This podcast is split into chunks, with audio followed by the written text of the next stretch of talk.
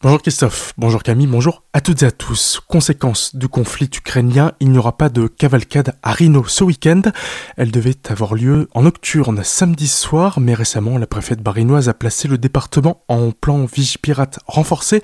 De fait, il aurait fallu beaucoup de mesures sécuritaires pour encadrer le défilé, ce que n'auraient pu supporter les organisateurs. La cavalcade est donc annulée, mais le bal aura tout de même lieu. Attention à Châtenois pour vos enfants. Suite à un appel à la grève nationale déposé pour demain, la périscolaire de la commune sera fermée ce vendredi. Du côté de Colmar, en revanche, le carnaval pourra avoir lieu normalement le dimanche après-midi. Des centaines de carnavaliers venus d'Alsace ou d'ailleurs déambuleront dans les rues de Colmar. Dès 14h30, le circuit retenu pour le défilé est le suivant. Départ place du Saumon, rue du Nord, rue Golberry, rue du Rempart, quai de la Cine, rue des Clés et rue Vauban. Par mesure de sécurité, la circulation sera interdite dans ces voies ainsi que dans les axes débouchant sur ce circuit de 12 à 18 h La cavalcade des enfants se déroulera quant à elle le samedi après-midi dans les rues du centre-ville, départ 14h30 devant le musée du jouet. Plus d'infos sur le www.carnavalcolmar.com. Colmar Agglomération, qui a d'ailleurs lancé une opération de collecte de dons pour l'Ukraine. Elle a lieu à Orbourvire, à l'hôtel Europe, et est opérationnelle depuis hier, ouverte le mercredi de 14 à 18h et les vendredis et samedis de 9 à 18h. Elle permet de collecter des dons de matériel, logistique, d'hygiène et de secours. Elle sera tout d'abord en place jusqu'au 19 mars. Plus d'infos par mail sur mission.ukraine at protection-civile.org. Six mois ferme pour plusieurs millions d'appels. Le prévenu, suite à un précédent jugement pour violence conjugale sur la victime, avait pourtant interdiction d'entrer en contact avec la mère de ses enfants. Cela ne l'a pas empêché de l'appeler jusqu'à 550 fois par jour, plus de 11 000 en 5 mois.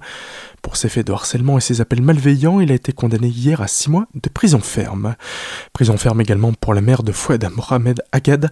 Il est l'un des terroristes qui a pris part à l'attentat du Bataclan qui a eu lieu le 13 novembre 2015. En 2013, il est parti d'Alsace est allé en Syrie faire le djihad. Sa mère lui avait alors envoyé 13 000 euros. La juridiction a estimé qu'elle était régulièrement en contact avec lui et donc avait conscieusement apporté son aide alors qu'elle savait qu'il était un combattant du djihad. Elle a été condamnée à 4 ans de prison, dont 18 mois ferme et 2500 euros d'amende, peine qu'elle pourra purger sous bracelet électronique. Blessure de pilote de paramoteur alors qu'il était encore au sol. Hier après-midi à Ostheim, un cacagénaire suite une formation d'ULM, suite à une mauvaise manipulation alors que l'appareil chauffait avant son vol. La victime a été légèrement blessée par les pales de l'hélice. Il a été transporté jusqu'à l'hôpital Pasteur de Colmar. Attention, au siphonnage, suite à la flambée des prix à la pompe, la police nationale invite la population à équiper son véhicule d'un bouchon fermant à clé et ou d'un système anti-vol, et ce afin de barrer la route des siphonneurs.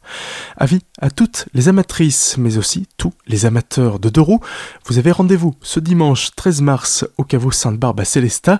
Audrey Funfschilling, présidente de l'association Tout en moto, nous en dit plus. Nous organisons ce défilé pour la journée des droits internationaux de la femme et nous défilons euh, le 13 mars parce que c'est le dimanche juste après euh, la date du 8 mars journée symbolique. On vous donne rendez-vous à partir de 9h30 le matin pour un mini-salon avec euh, des gros lots tombola à gagner, notamment un demi-permis de conduire, des casques. Et après, nous partirons vers 14h15 euh, direction le Parlement européen pour faire notre traditionnel photo souvenir du défilé. Il faut savoir que le défilé est ouvert à tout le monde. Nous ne sommes pas sectaires, donc on mettra juste euh, évidemment les femmes à l'avant du cortège. Ça n'arrive pas souvent, mais cette fois-ci elles le seront, avec des jolis ballons histoire d'égayer un peu et de nous faire reconnaître par tout le monde pour cette journée spéciale. Des propos recueillis par Solène Martin L'article complet est à retrouver sur notre site azur-fm.com